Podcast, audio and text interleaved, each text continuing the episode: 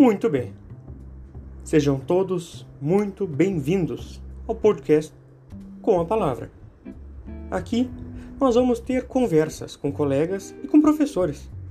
E nessas conversas, de forma simples e descontraída, vamos tratar de assuntos do momento, de vivências acadêmicas e de carreiras jurídicas. Meu nome é Guilherme Xenier Vieira e eu agradeço toda a sua atenção. Venha conosco para o podcast com a palavra, porque, afinal, é conversando que a gente se entende.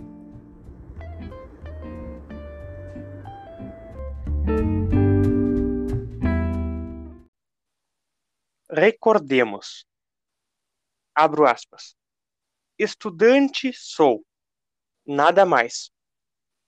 Mal sabedor, fraco jurista, mesquinho advogado pouco mais sei do que saber estudar, saber como se estuda e saber que tenho estudado. Nem isso mesmo sei se saberei bem. Fecho aspas.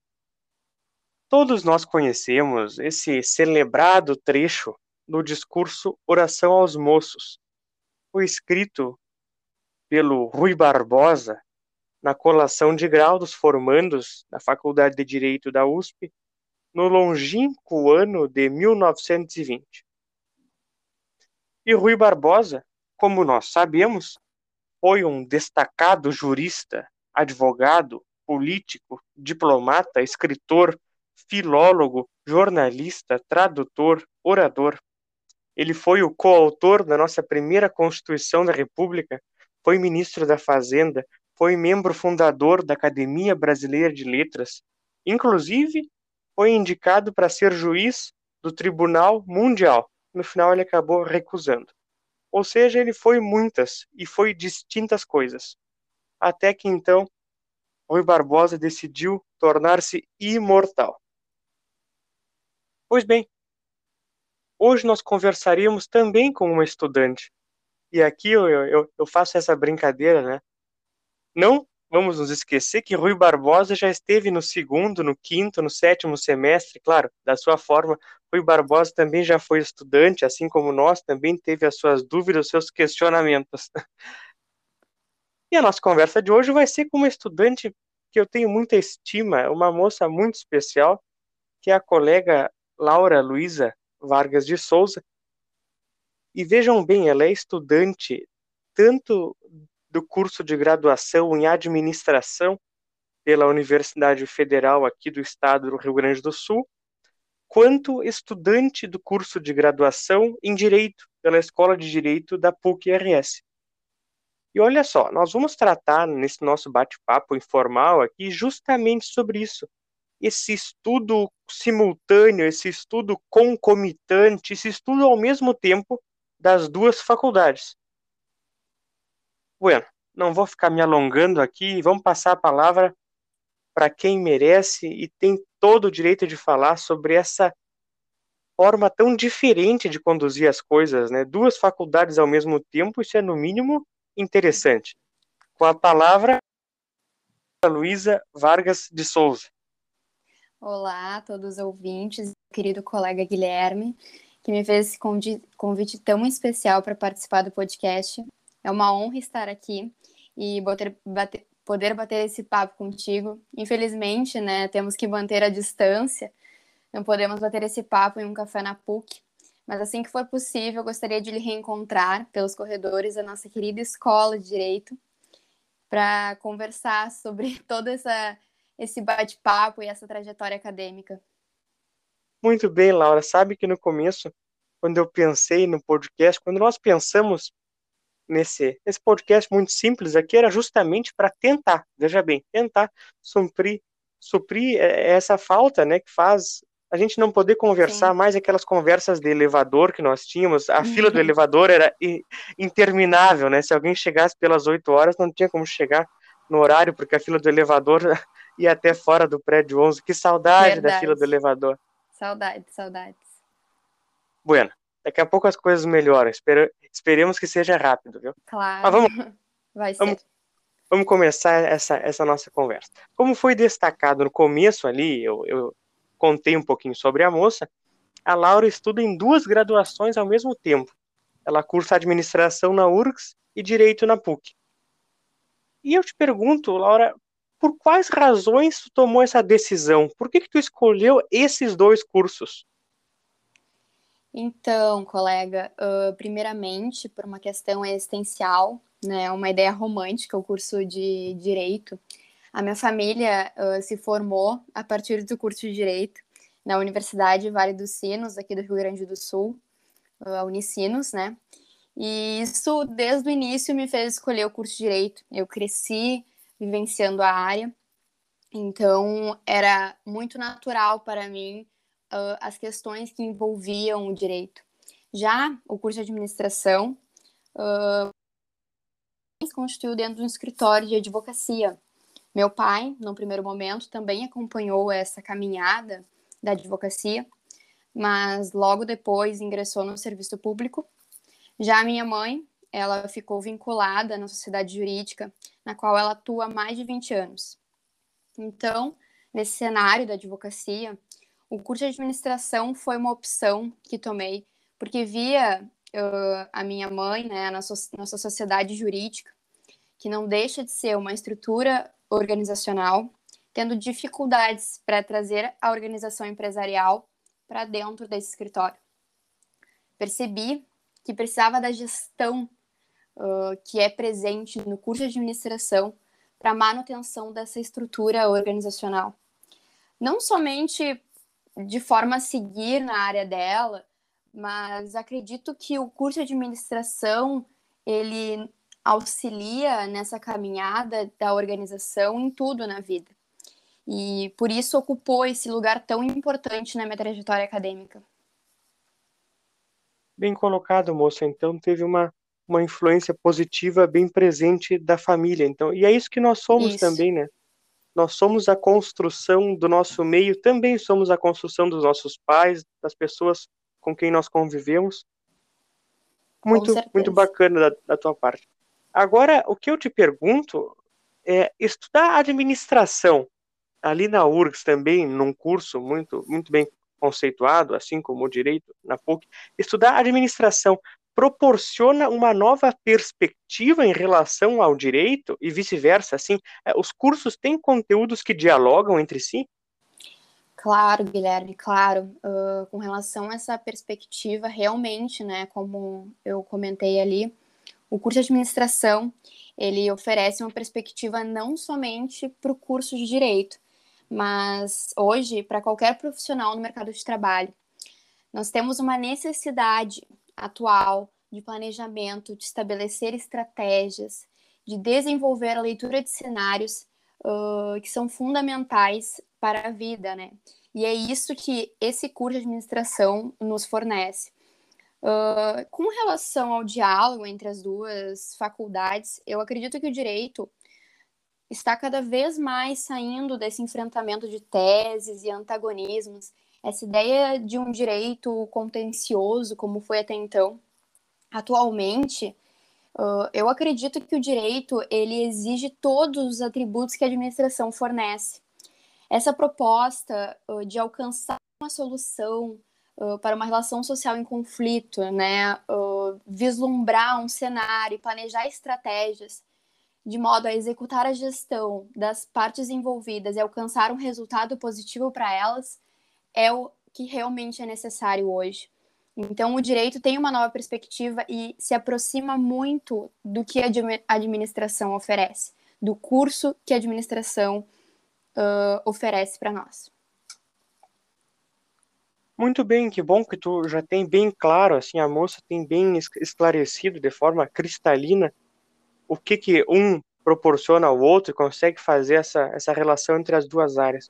Agora, Laura, é, é, eu não posso deixar de destacar que desde quando nós nos conhecemos, isso foi lá nos corredores da uhum. faculdade uhum. da, de Direito, e a moça comentou que fazia as duas faculdades, eu devo ter ficado com o olho desse tamanho, né? Porque eu pensei, como é que essa guria faz para acompanhar, para conciliar é, organizar os estudos das duas faculdades, né? A gente, sei lá, ao menos eu faço uma graduação e já acho tanta coisa. A moça vai lá e faz duas. E eu te pergunto, Laura, como é que tu faz para organizar os teus estudos nesses dois cursos? E agora, durante a pandemia, como é que tu tem feito essa, essa organização? Como é que tu tem te planejado e conciliado as duas faculdades? Então, Guilherme, uh, justamente faço curso de administração uh, e estudo muito sobre o planejamento, né? Como é possível conciliar os dois cursos. E vejo que desde a minha formação do ensino médio, qual é o Colégio Marista Rosário, eu tenho e sigo uma rotina de estudos e planejamento para conciliar todas as disciplinas. A pandemia realmente uh, foi um momento que alterou totalmente a, a minha rotina de estudo e as disciplinas eu na minha visão ficaram mais complexas porque a, a capacidade do aluno em absorver o conteúdo uh, por meio de uma tela de computador realmente ficou mais comprometida, né? Uh, em sala de aula, a gente dá um pouco mais de atenção, não tem as distrações como a gente tem em casa.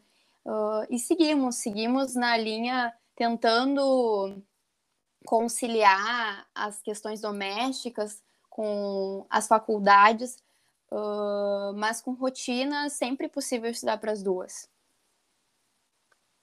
Que bom, eu, eu, eu reconheço que não deve ser fácil, mas também reconheço que a moça sabe muito bem como conciliar. Que bom, que bom, parabéns, E. Como disse, é uma, uma formação de organização que vem desde o ensino médio. E aqui nós não podemos deixar de, de, destacar o Colégio Marista Rosário. Eu não fui aluno do Rosário, mas o Colégio Marista Rosário foi o berço né, da claro. nossa faculdade, ali onde nasceu a primeira universidade marista do mundo.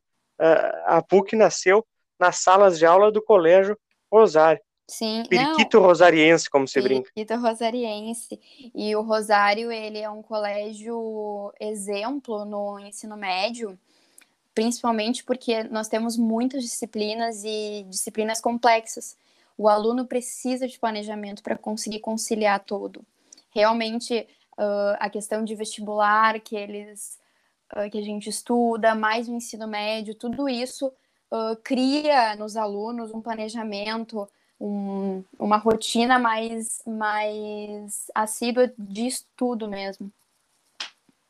Eu imagino, eu imagino.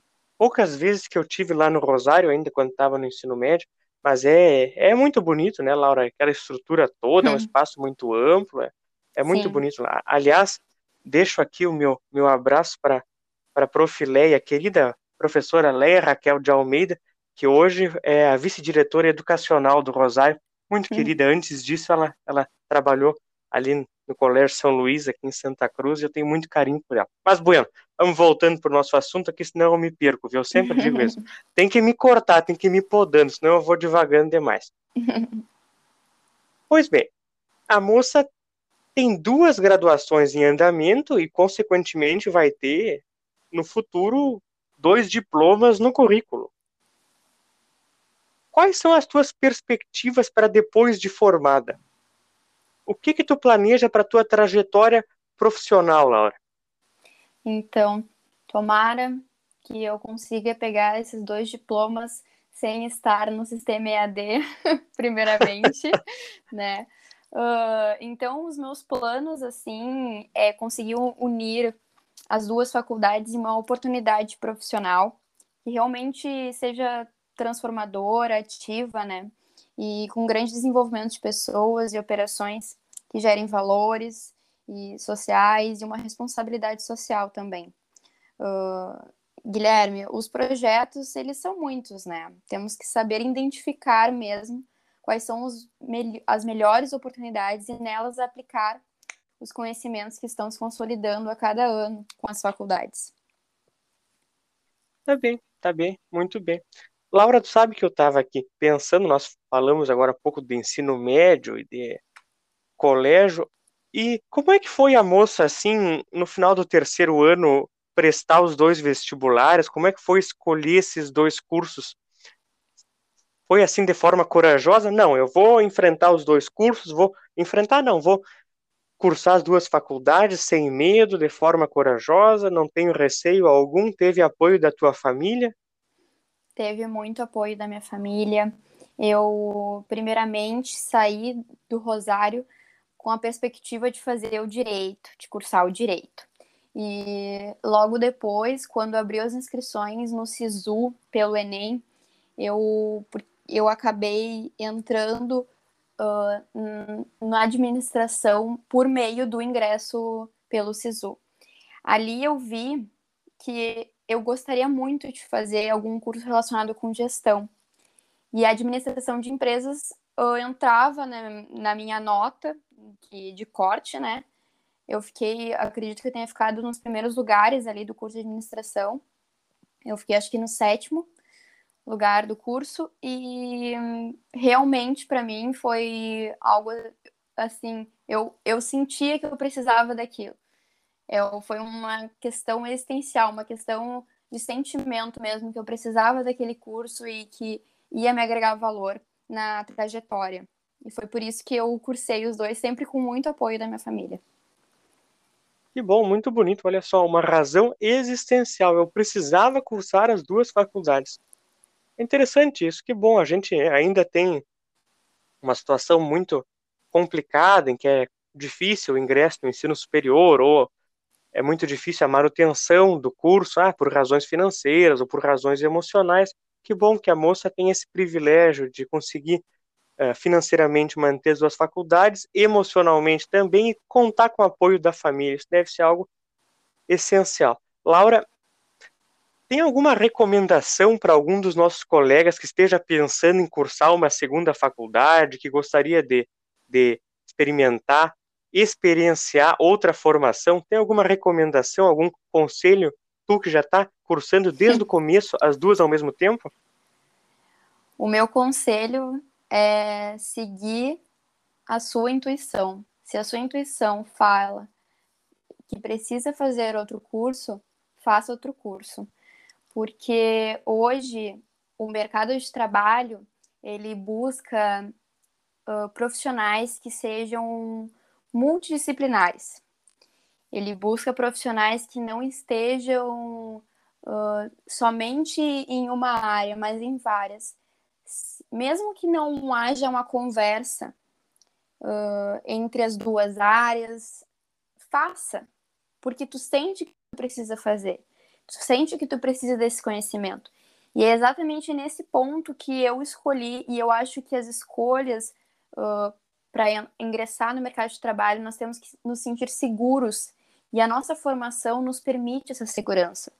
Nos permite uh, que nós participemos de muitos uh, diferentes ambientes e que a gente veja que realmente precisamos daquele, daquele curso, daquele, daquela extensão, daquele MBA. Então, conhecimento nunca é demais. A gente sempre vai poder fazer vários cursos e isso sempre vai agregar valor. Então, é isso que eu, que eu apoio. Eu sou uma defensora da bandeira da educação.